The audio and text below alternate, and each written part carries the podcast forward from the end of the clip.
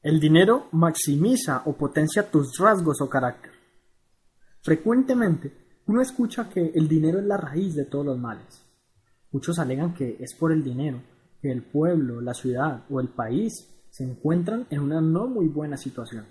Tanto así que el dinero es la causa y la solución de muchos problemas de violencia e inseguridad en países subdesarrollados. Sin embargo, dejando de lado las masas, concentrémonos en ti mismo para analizar de una manera concienzuda si efectivamente el dinero es la raíz de todos tus males, como tanto dicen. Me resulta un poco irrisorio que la gente culpe tanto al dinero, pues en principio, si los seres humanos no existieran y hubiese mucho dinero en el mundo de la forma que fuese, no habría maldad a causa suya. Esto nos da una clara indicación de que lo que importa en cuanto al dinero no es el dinero en sí, sino la manera como lo percibamos y lo usemos. La cuestión, sin embargo, es que uno no deja de escuchar sin importar en qué parte del mundo se encuentre. El dinero te hace mal. Escuchamos y leemos que los ricos son malos, son infelices, que nunca llegan a ser felices y comprendidos. Dice que son tan pobres que solo tienen dinero. Para muchas personas es imposible concebir el hecho de que uno pueda tener dinero, ser feliz y generoso al mismo tiempo y vivir sin problemas.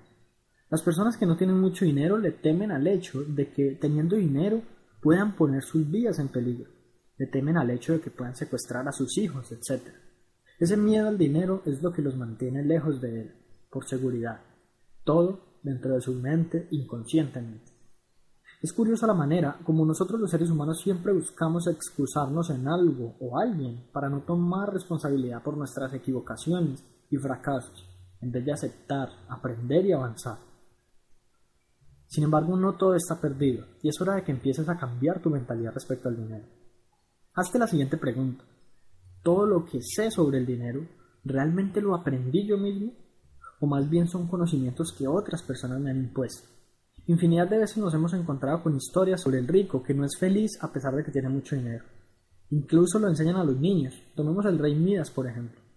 Una historia en donde además se confunde la ambición con la codicia y la avaricia. Un error grave. Somos bombardeados desde pequeños y por todos los lados con mentalidades repulsivas hacia el dinero. No es de sorprendernos que no seamos muy buenos administradores de finanzas personales, cuando lo que hemos aprendido nos lo han inculcado desde una perspectiva de desprecio. Nada que se enseñe desde un punto de vista negativo tendrá buenos frutos. Eso es clarísimo para muchas otras cosas. También para el dinero, aun si así no lo parece.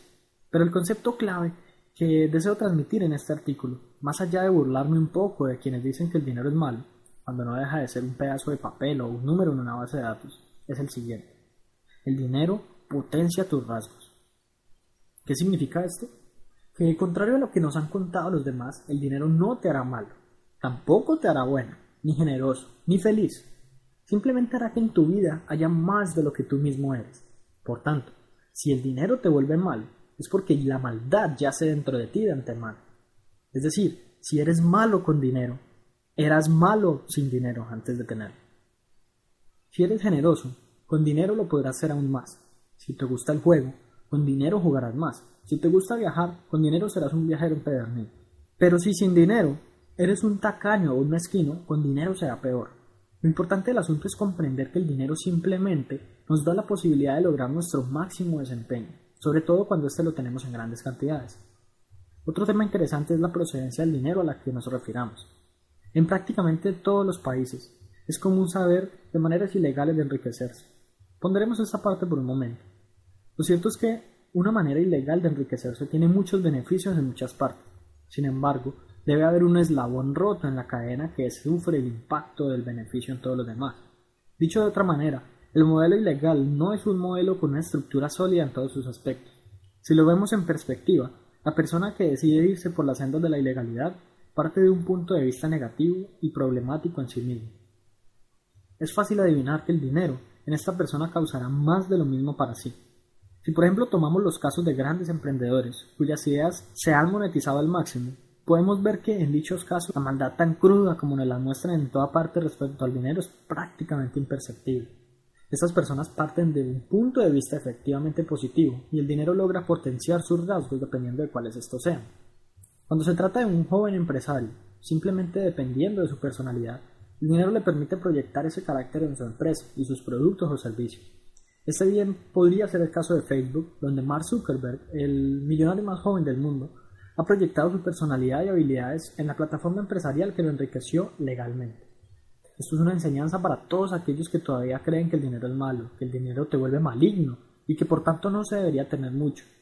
Es simplemente el dinero va a hacer de ti más de lo que ya eres, va a expandir tus rasgos, a potenciarlos. Piensa en esto la próxima vez que tu mente te indique lo contrario, y si en todo caso tu carácter no es el ideal, como para que éste sea potenciado por mucho dinero, empieza por ajustarlo, para que sea el ideal y luego permite que la abundancia llegue a tu vida.